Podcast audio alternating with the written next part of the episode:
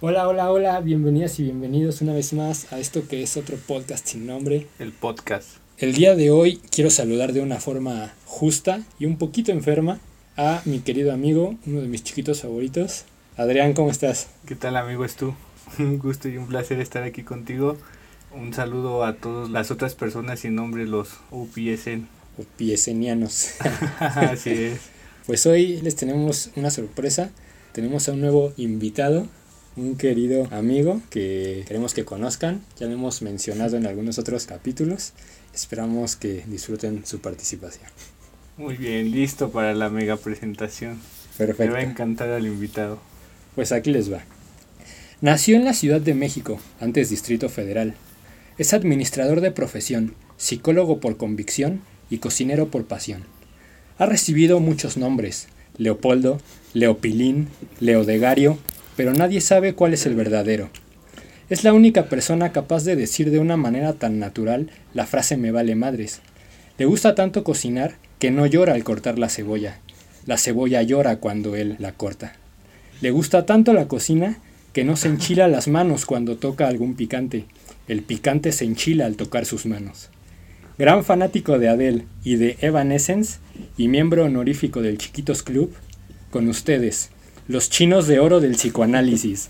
El terror de las parrillas. Leo. ¿Cómo estás, amigo? No, mames, gracias por esa presentación tan chida.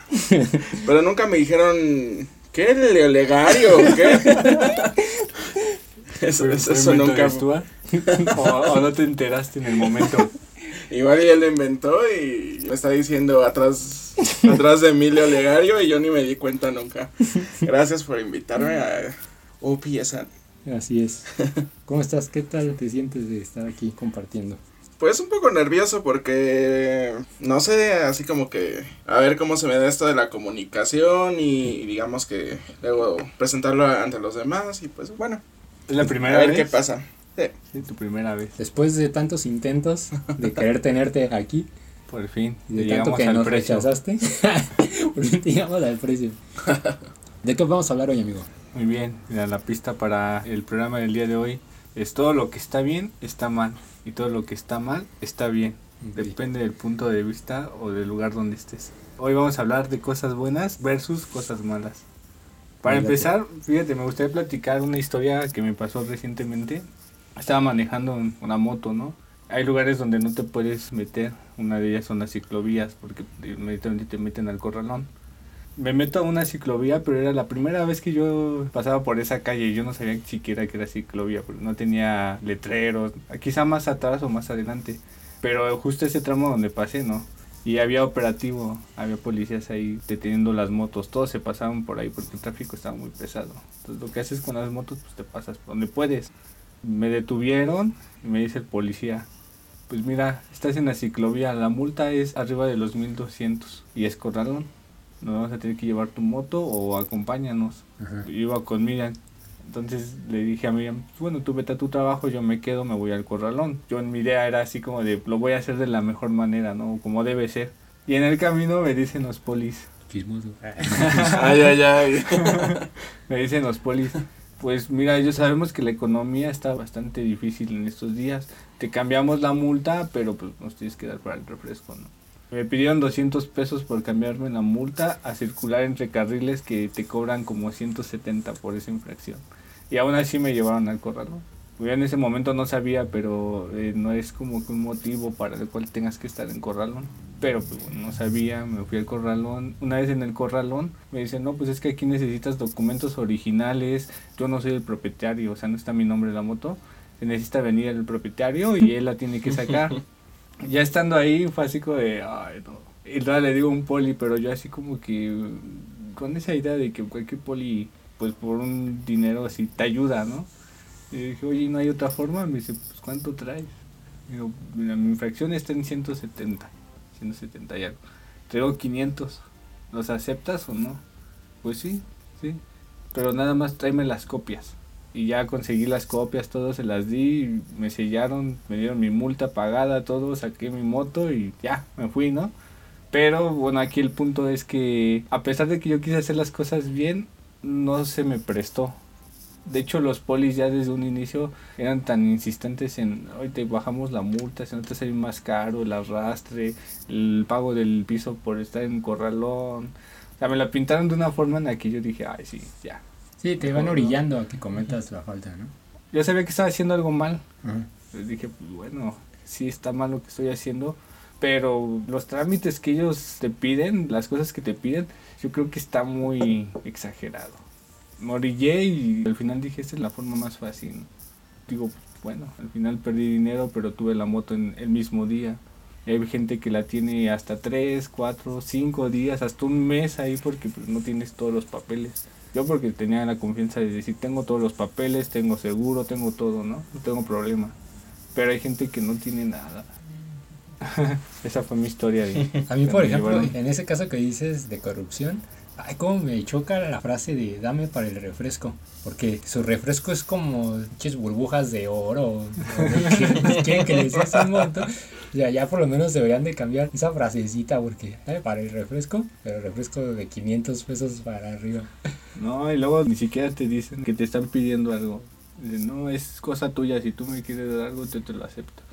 Pero tienen como que un código donde no te pueden decir la palabra dinero, no te pueden decir dame o... O sea, como que lo manejan con código, porque no lo tienen permitido. Los grabas o algo y dicen eso, si hay sanciones con ellos. Okay. Leo, cuéntanos un poco, ¿tú qué piensas en esta parte de cómo podemos delimitar las personas, lo que está bien, lo que está mal?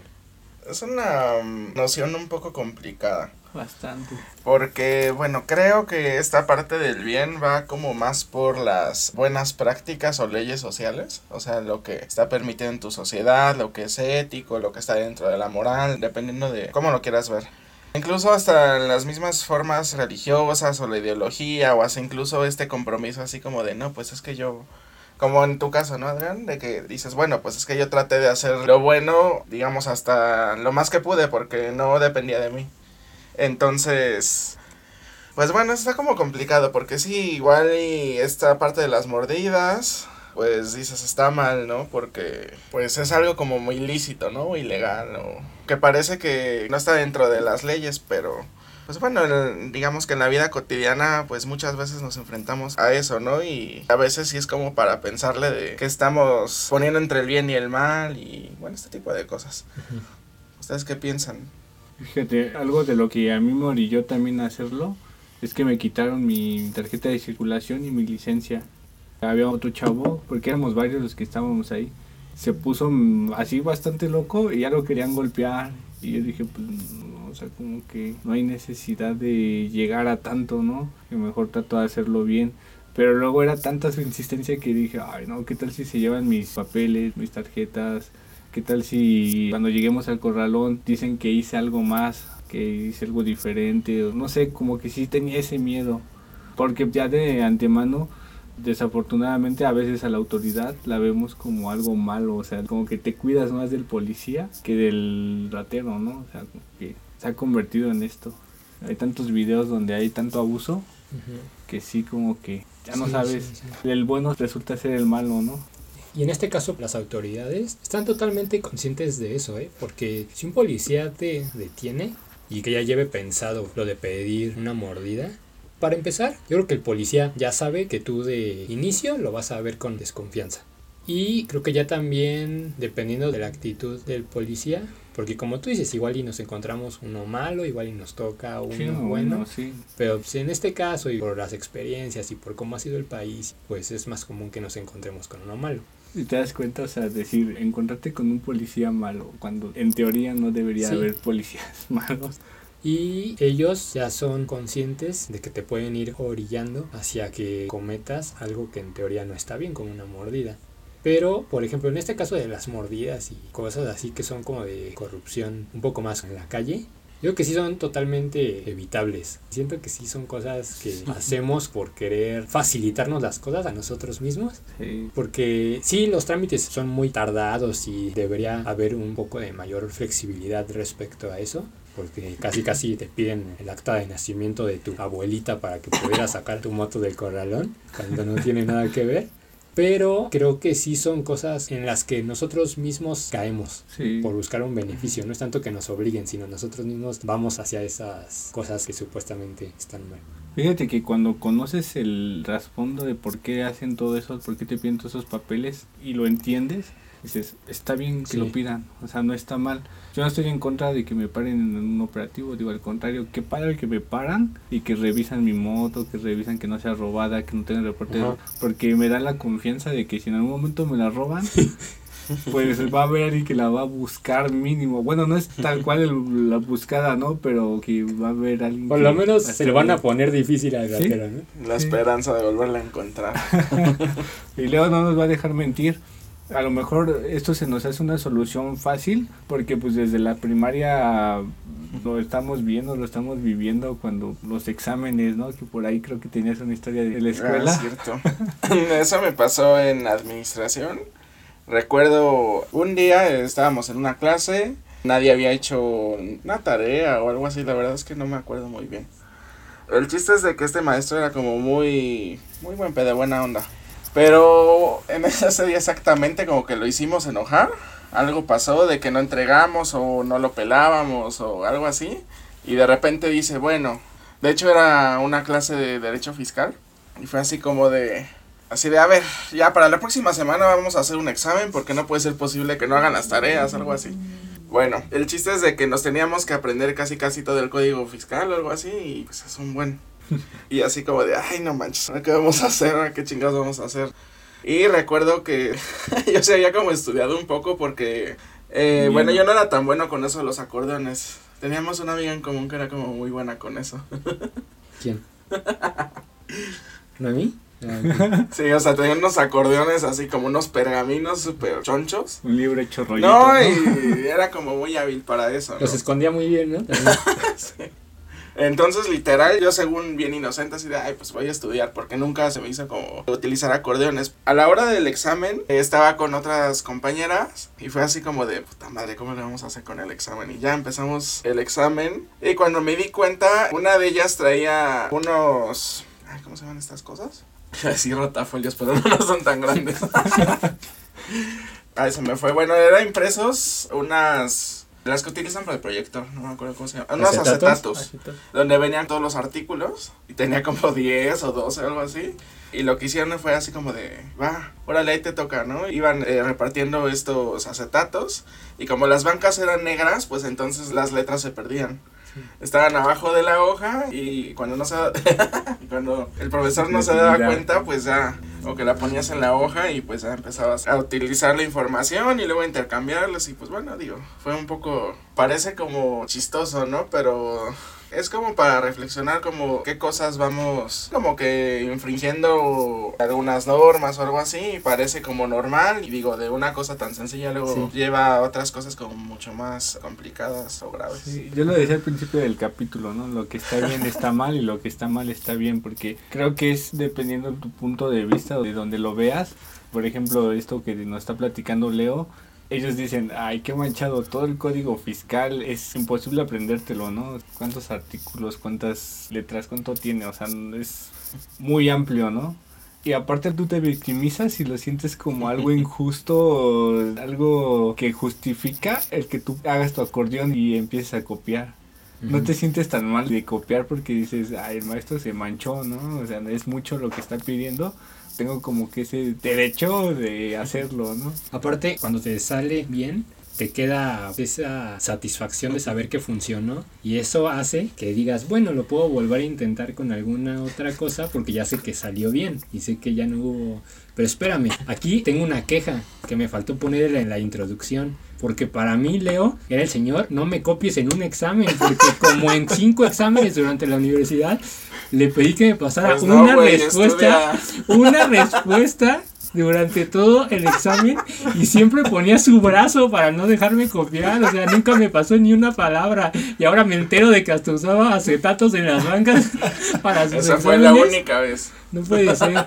Se nos va Esto, a deshacer Stuart esto aquí. me está poniendo muy mal. Sí, o, o la otra de que, la que te cachen, ¿no? O que digan algo así como de, ay, es que estábamos compartiendo las mismas ideas, profesor. Ajá. No, aparte sí, pasa algo chistoso o característico que como lo están haciendo varios, te dejas llevar también y dices, va, no pasa nada, todos lo estamos haciendo. Sí. Eso también ha pasado mucho cuando bulliamos a la gente que pues a lo mejor no nos damos cuenta y muchas veces a mí me pasó en la escuela. Si tienes a una Sí, ya. persona que... Que nos quedó claro en el capítulo de, de los recuerdos de la infancia. Ah, pues esa misma persona. Aparte había que bullearla. Y sí, lo buleas y ves que todos lo hacen, pues no se te hace algo malo, ¿no? Quizás tengas noción de que es malo hacerlo, pero cuando ya estás en el momento con tus demás compañeros, lo ves como que estamos echando relajo, no estamos lastimando a alguien. Y lo haces, Pues sí. Es que también creo que en esa edad todavía no tenemos la madurez suficiente como para entender, por ejemplo, estas normas y códigos de ética y de moral que nos platicaba Leo al principio. De una forma más general, siento que es lo que podría establecer lo que podría estar bien y lo que podría estar mal, o lo que se entiende de esa forma. Pero de ahí ya cada quien en base a su experiencia lo enfrenta de manera distinta y lo entiende en base a lo que ha vivido y a lo que ha sido toda su experiencia. Pero en la escuela te meten mucho esta idea de que copiar está mal, de que no puedes molestar a tus amiguitos. Desde casa, ¿no? Ajá, de que que si no te acabas el plato de comida, estás mal. Ajá, con las calificaciones, simplemente que si no sacas puro 9 o 10, ya eres un alumno menor, que importa más el que sale en la escolta, cosas así. Sí, sí, sí, la comparativa de los papás, ¿no? Como de, ah, es que tu compañero siempre va bien, o tu primo, o tu prima eh, van bien y tú no das una. Sí, sí, esas comparativas también te afectan, ¿no? Hay una película en donde se ejemplifica muy bien. Eso tiene una escena que lo, lo muestra de una manera muy buena, la de Viernes de Locos, pero la última, donde sale Lindsay Lohan. Hay una parte en donde se está como. ¿Ya la vieron? ¿Sí? Que se está reencontrando con su amiga de la infancia, que ahorita se llevan pésimo. Y la amiga le dice: Ay, siéntate conmigo, van a tener un examen. Ya se sientan juntas y está Lindsay Lohan, no se sabe la respuesta de una de las preguntas. La amiga le pone desde su banca una cartita, bueno, un papelito que dice, me da gusto que volvamos a ser amigas. Y Lindsay Lohan se asoma un poquito a su banca y en ese momento la amiga alza la mano y le dice a la profesora, ella me está copiando. Y Lindsay Lohan voltea como si le hubieran descubierto que en realidad estaba haciendo trampa Ajá. y fue simplemente una idea de la otra amiga para molestarla. Y más adelante, ya que está toda enojada porque no pudo hacer el examen y porque la otra chava la engañó, hay un chavo que es su interés amoroso dentro de la película que le dice que le puede ayudar a corregir lo del examen. Y esta chava entra a las oficinas, corrige lo de su examen y en lugar de quedarse ahí, busca el examen de la chava que la engañó, le borra todas las respuestas y le apunta, soy una perra o algo así. No, bueno. Y entonces el otro chavo queda muy decepcionado porque dice que eso estuvo mal, que si a ella le habían hecho trampa y le habían hecho una cosa mala, no tenía por qué regresársela. De cierta forma lo decepcionó y no sé qué, etcétera, etcétera. Pero creo que de esa manera ejemplifica de una forma muy buena hasta qué punto puede ser bueno porque te engañó y se le estás regresando, pero malo porque tal vez no tienes que regresar una acción mala que se supone que ya te realizaron. Sí, es una venganza, ¿no? Tal cual. Sí, se vio como una cosa como más instintiva, así como de estoy muy enojada, me vale madre. y lo voy a hacer. Pero, pues bueno, a veces algunos casos suceden, ¿no? Digo, hasta incluso como que atacar a alguien o pegarle a alguien o algo así, nada más por el simple enojo. Digo, ahí hay otro caso como de, ¿y por qué le pegó? ¿Por qué se vengó? ¿Por qué está agrediendo a alguien? ¿no? Entonces, eso también como que está bien complicadón con esta parte de, pues, de la venganza, la violencia, entre bien mal, o así como de, no, tú no debiste de haber hecho eso, pegarle a alguien, etcétera, ¿no? Pero bueno, algunas veces es más complicado controlarte, nada más es como por, pues sí, como por instinto. Pero Sí, a mí me pasaba que te he comentado que mis primos son un poquito más grandes que yo. De repente me hacían alguna travesura, me pegaban o algo. Y mi papá me decía, no te quejes, pégales también. Y yo veía eso como bueno, ¿no? O sea, veía malo el llorar, el quejarme. Y veía bueno el vengarme. Ya era una acción buena para mí, ¿no? Y cuando no me vengaba era así como de, "Ay, no me vengué, entonces no le voy a contar a mi papá que me molestaron porque se va a enojar o me va a decir algo. Yo lo veía así y muchos lo vemos así, ¿no? como que te distorsionan esa parte de, que sí está bien y que está mal. Porque a esas edades no tienes la noción o no tienes la facultad de decir, ah, esto sí está bien, esto está mal. Por ejemplo, de algo tan sencillo como con el cambio. A ver, ¿ustedes qué hacen? Cuando van a una tienda y les dan cambio de más. Porque cuando nos dan de menos todos reclamamos. Que no me falta tanto. Pero cuando nos dan de más, ¿ustedes qué hacen? ¿Sí lo regresan? O dicen así como de, ah, es un peso, no importa, me lo quedo. Ah, yo sí lo regreso. O sea. Yo también lo regreso. Sí, inmediatamente, ¿no? Ya desde que te están dando el dinero te das cuenta, ¿no? Que está mal. O no apartas el cambio o lo que es de más y dices, me estás dando de más. Pero yo sí le hago esa, ¿cómo le puedo decir? Observación a la persona que te está vendiendo. Te di tanto y es tanto de cambio. Así como para que entienda, ¿no? sí, sí, sí, me ha pasado bastante, ¿eh? bastante. Y con personas que son bien déspotas para vender o para darte el servicio, y aún así lo hago. O sea, a veces sí pienso, digo, ah, atendí bien mal, no debería de regresarlo. Pero no, te aguantas, lo regresas. Perfecto. Hablando de la escuela, también algo que está bien y está mal, creo que nos hacemos muchos prejuicios. Perdón, hablamos tanto de la escuela porque creo que ahí es en donde se demuestran más estas cosas de bien y mal, como que se presta mucho por la cantidad de personas que hay dentro de un espacio tan reducido, por decirlo de alguna forma, pero con conocimiento una de las otras. Se dan mucho los prejuicios. ¿Cómo ves a una persona por su forma de ser, cómo se viste, y hablar, por cómo habla? Y también ahí es cuando te preguntas, bueno, ¿está bien o está mal? Por decir, he visto mucho últimamente este debate que si conoces a alguien, por decir, con discapacidad, si le hablas porque quieres, si está bien ese hecho, o hay algunos que dicen que está mal porque lo estás hablando como por lástima, cuando no saben ni siquiera por qué le estás hablando. Y creo que ese tipo de relaciones humanas en sí se presta mucho para decir por qué está bien que hagas esto, por qué está mal que hagas el otro, por qué le hablas al niño con el que nadie se junta, por qué no le hablas, eso ya está muy mal visto. Sí, es que es lo que te comentaba, bueno, les comentaba que es algo que hacen los demás y tú te dejas llevar con eso. Está muy complicado, digo, por la edad, cargarle toda la responsabilidad a los profesores de que pues, ellos te tienen que guiar en esa forma. Porque realmente, ¿cuántos son? Como dices, son lugares pequeños donde hay tantos niños. Yo creo que es imposible. Se te van muchas cosas, aunque quieras controlarlo. ¿Tú recuerdas algo de la escuela, Leo, que hayas dicho así, como de, esto está bien?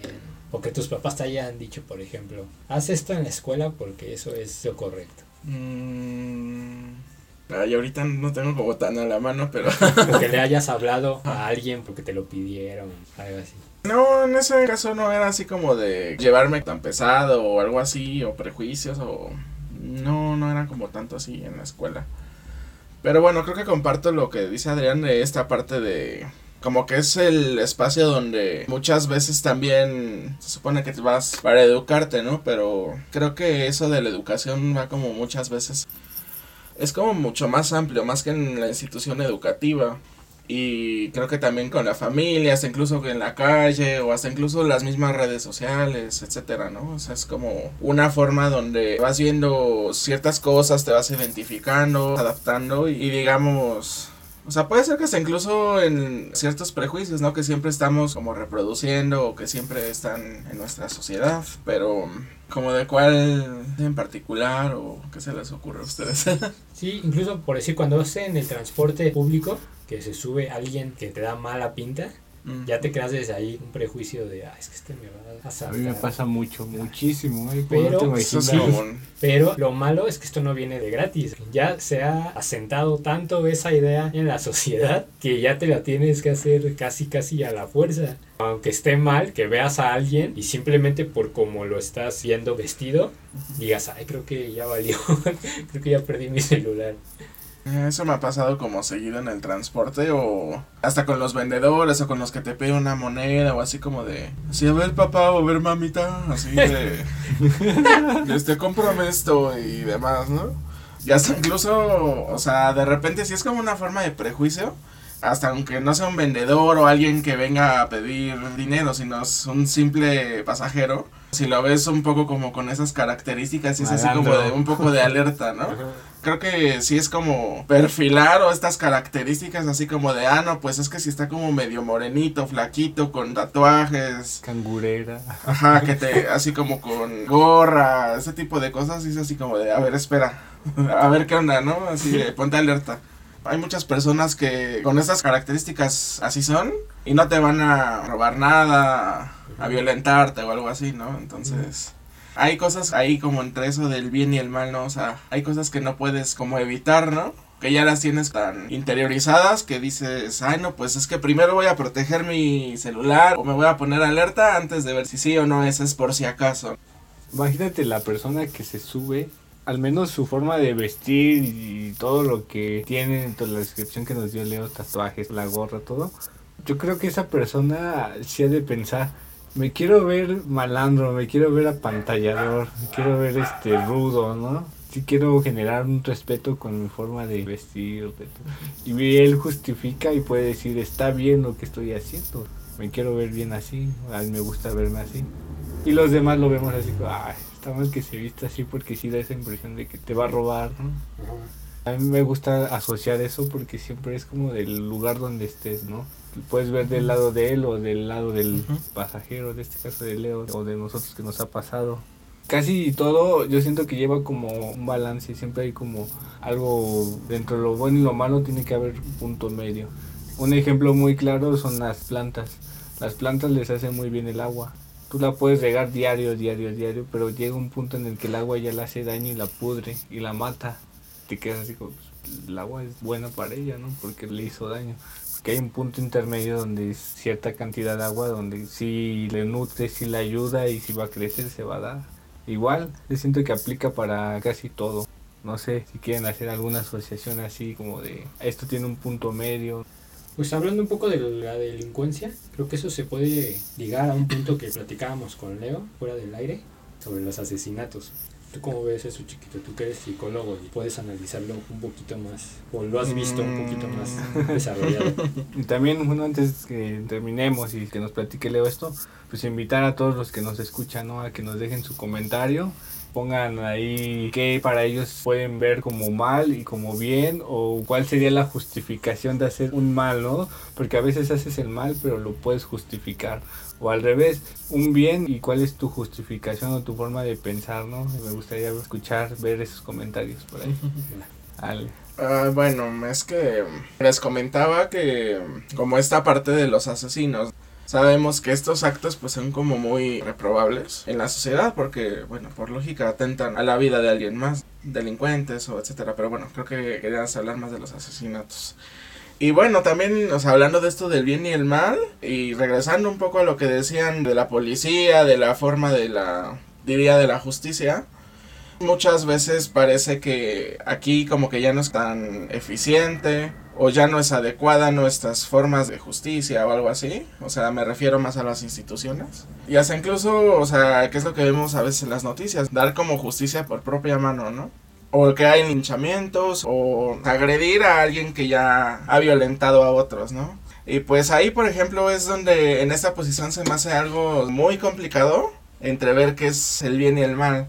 Porque, digamos, si ven a alguien, a un asesino, y en una comunidad o en un grupo o en una colonia, y si no ven mucha respuesta de parte de la policía, pues prefieren hacer un acto de justicia por ellos mismos. Pero digamos que lo complicado es... Es que parece como en esta cosa intrincada del círculo de violencia, que es algo bien complicado. Porque dices, bueno, si él asesinó, entonces hay como que asesinarlo. Sí, o sea. Hay que tener justicia justificas el poder asesinarlo porque él ya asesinó. Sí, a pesar de que sea, o por ejemplo, si es dentro del marco de la ley, pues es de que esté en la cárcel.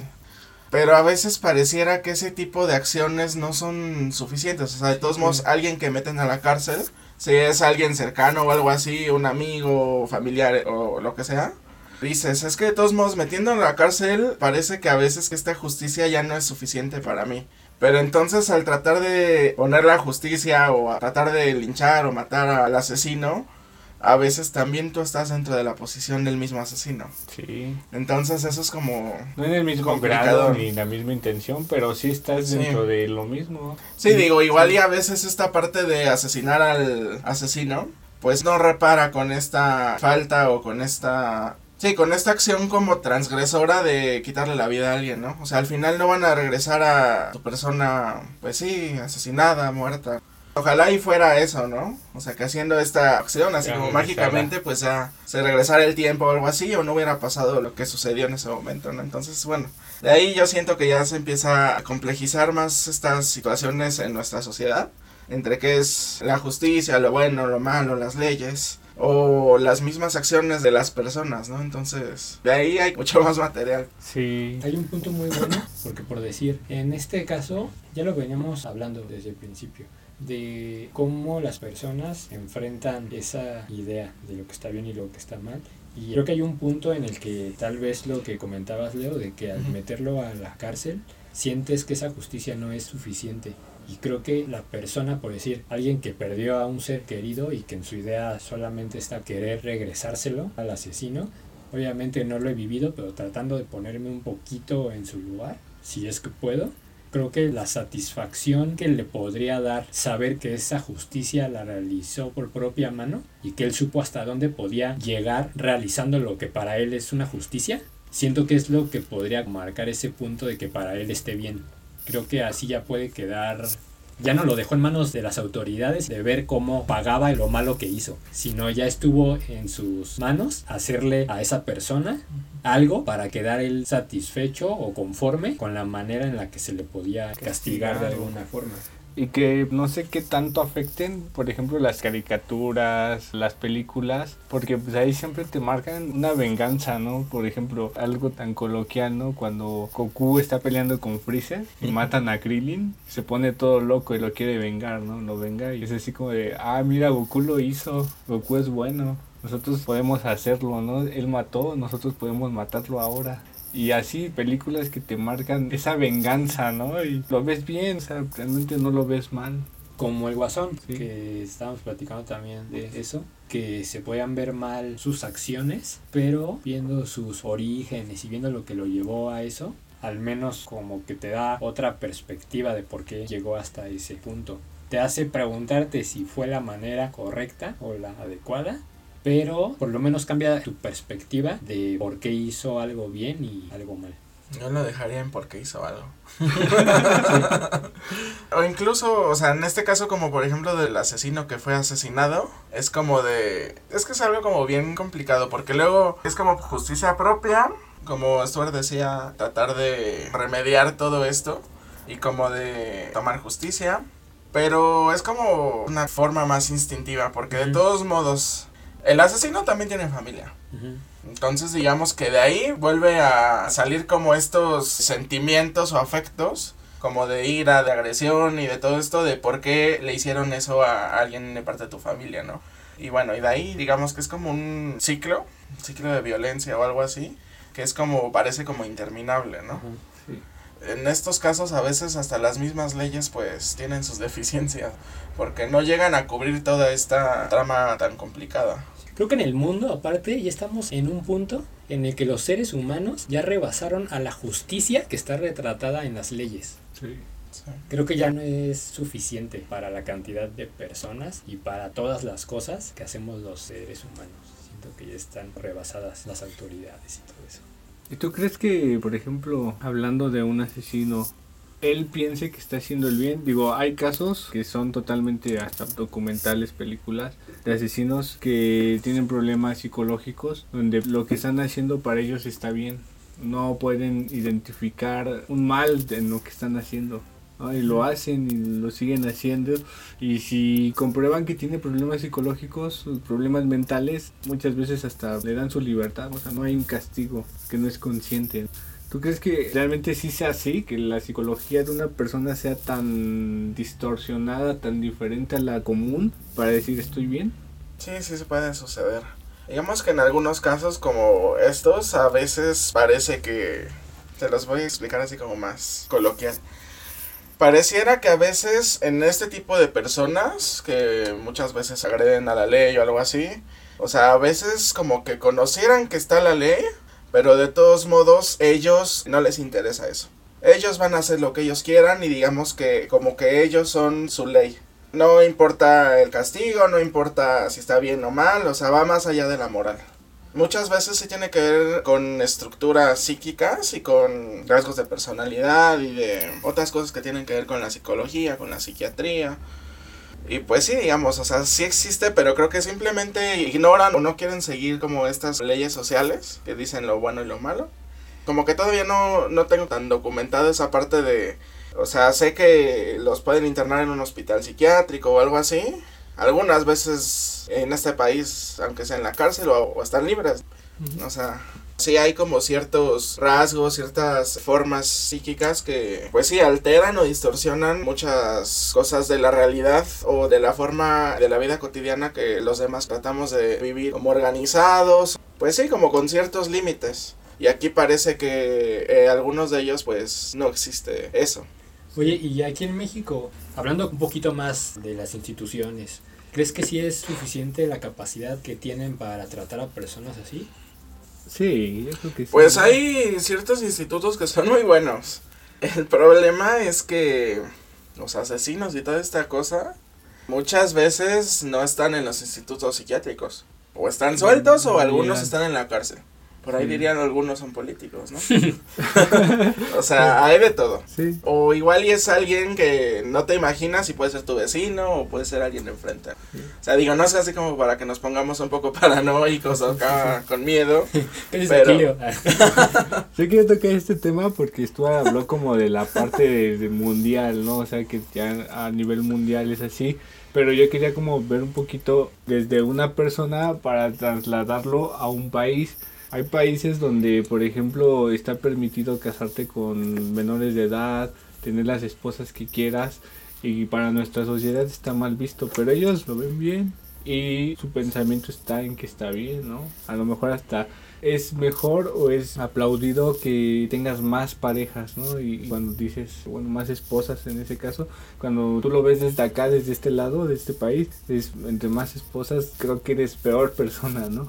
Cambia mucho el punto de vista, ¿no? Pero en general, si tú te vas a nivel mundial, los países que son este los menos saludables, Estados Unidos, Polonia, Rusia, por tabaquismo, por alcohol, por comida, por obesidad, esos países tienen un nivel económico bastante fuerte en cambio, países que son más saludables, como Etiopía, como Ghana, como Afganistán, son países que dices, no inventes, o sea, no conocen el alcohol, literal, no conocen el tabaquismo, pero no porque no lo quieran, sino porque ni siquiera lo tienen al alcance. Y son las personas que tienen los lugares donde tienen menos dinero, pero su contraria es en otros lugares tienes como países que te que están menos saludables, tienes el dinero que tú quieras, ¿no? Mínimo tienes una casa, tienes un carro y del otro lado no lo tienes. Tienes desnutrición, tienes muchas enfermedades, hay personas que mueren y las dejan en la calle tiradas. Sí, cambia mucho. A nivel mundial, yo sé que es en base a la cultura de cada país, ¿no? Pero a nivel mundial nosotros mismos nos vemos como él está mal para mí, él está bien para mí, esto es tan pero de la patada para mí, para lo que yo vivo. Pues simplemente dentro de un mismo país se dan esos contrastes que mencionas. Sí. Y ya como para ir terminando, no sé si quieran compartir alguna película, algún libro, algo en lo que hayan visto representado esto de bien contra el mal o que digan, ah, es que esta escena lo representa, o toda la película, o caricatura, lo que sea. Por ejemplo, ahorita que mencionaste de Dragon Ball, pero alguna que quieran compartir así, que digan, es que esta me gusta como lo muestra. ¿Tú tienes una a la mente ahorita? Pues tenía esa, la de chicas pesadas. Chicas pesadas, la de locos. Perdón, la actriz me confundía. La de Viernes de Locos, justo esa escena. Y hay una película que es de mis favoritas, que se llama Elefante, que el director trata de... ¿Sí escucharon cuando fue lo de la masacre de Columbine? Que dos alumnos mataron a todos en su prepa. Y es como una adaptación ese sí lo he visto. Sí, ¿sí has visto el elefante? En donde dos chavos igual entran a la escuela y empiezan a matar a todos. Pero desde un principio te deja claro el nivel de bullying al que eran sometidos. Entonces creo que eso sí te deja pensando, que creo que abarca mucho de lo que hablamos hoy, de la escuela, de los prejuicios, de los asesinatos, hasta qué punto está bien, hasta qué punto está mal, cómo lo ve la sociedad, cómo vengarte tal vez hasta de una forma peor de algo que te están haciendo. Creo que esa película sería así la que pondría perfectamente para ejemplificar eso. Yo puedo recomendar una. No tiene como todos los elementos, pero sí un poco como en esta parte de la escuela y un poco del sociópata o algo así. Es una que se llama Tenemos que hablar de Kevin. Oh. Esa es muy buena. Sale Tilda Swinton y no me acuerdo quién es más, pero es un poco fuerte. O sea, sí es una película. Es complicada, pero es buena. O sea, como un poco mencionando a estas personas, así como que no les importan las leyes sociales y todo esto. Entonces, está interesante y, eso. lo- y aparte lo que me gusta de esta película es que muestra muy bien hasta qué punto una persona puede nacer ya con un grado de maldad, Sí, un ¿no? poco. Que lo traiga o no, o que es la sociedad la que lo hace malo. Tal vez él no sabía ni qué actos eran malos y la misma sociedad, en este caso su mamá, que tenía como la perspectiva sociedad, de que todo lo que hacía estaba mal y que todo lo que hacía iba ya con un grado de maldad, de maldad pura. Creo que eso lo demuestra muy, muy padre esa película. La voy a ver. No la he visto. Fíjate, yo me gustaría recomendar One Piece. Porque el personaje principal es un pirata y en el mundo de One Piece los piratas son malos. Te metes a su personaje, te metes a su historia y te das cuenta que él no es una persona. O sea, que sí hay piratas malos, pero como que siempre hay un motivo, ¿no? Aquí sale la marina y el gobierno mundial que son los buenos, pero tienen esclavos, viven con bastantes lujos. Entonces, a mí me gusta mucho esa visión de que ahora velo desde el lado del malo, del que en teoría es el malo, ¿no? Y lo ves y dices, "No, o sea, ni de lejos es malo. Es una persona buena y está haciendo cosas que están ayudando a la sociedad, cosas que el gobierno no hace porque no le conviene, ¿no? Y me encanta ese punto de vista desde el malo. Está padre. Está muy padre, es muy extensa, muy cansada, casi casi desde el capítulo 800 empieza como que lo más interesante, pero sí vale muchísimo la pena. 20 años han valido la pena. Otra que en esta parte como de quién es el bueno y quién es el malo, es hollywoodense, de seguro si la conocen. La de Perdida, que sale Ben Affleck y no me acuerdo, no me acuerdo la actriz. Pero bueno, entre esta parte como de que, ah, no, empiezan a... Bueno, no sé si quieren las spoiler, pero bueno, no hay por Sí, qué ya, spoilearla, esa ya, Ya tiene mucho tiempo. ya la vieron. Ya no Sí, ya la vieron ya no todos, pero bueno, spoiler. esta parte de... sí, es así como de, no manches. esta parte de que todos pensaban que había matado a su esposa, pero resulta que después la esposa lo había tramado todo, entonces... Es un ahí va y ven de emociones y entonces quién es el bueno, quién es el malo, igual y los dos son buenos o los dos son malos o ya no sé qué onda, pues digo, en esa película también. Que eso pasó en la vida real, bueno, no ese caso de la película, ¿no? Pero como esta onda con Johnny Depp, que lo acusaban Ah, como sí. de violencia familiar y resulta que no fue así, ¿no? Que fue todo lo contrario, que él tuvo que demostrar que fue lo contrario. Ese punto está muy interesante porque es bien raro saber cómo lo que se supone que en apariencia está bien y que por detrás así es casi casi una porquería. Como el actuar y el hacer algo contra eso que está mal, pero que en realidad aparenta estar bien, siempre es visto como algo rebelde, ¿no? Como algo que no se tendría que hacer. Eso de las apariencias engañan. Y por detrás en realidad es algo horrible, como lo que decías de el gobierno se muestra como muy bueno y todo, pero por atrás es algo muy malo que tienen esclavos y cosas así. Y si tú actúas haciendo algo contra eso que todos toman como que es bueno, es un punto creo que muy interesante cómo se puede Sí, es que es tan extenso. A mí me viene a la mente conocimos a una persona que tiene una religión, ¿no? Y siempre está con la religión.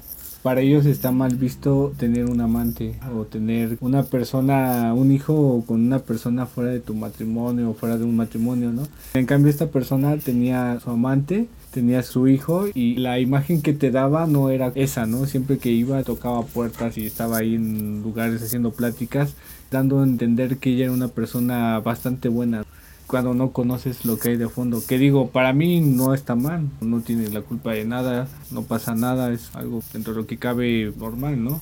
pero para ellos está mal visto. O sea, si ella fuera con su misma congregación y les contara lo que vive o cómo es su vida, Sí. la expulsan inmediatamente, ¿no? O sea, ni siquiera le permiten estar ahí.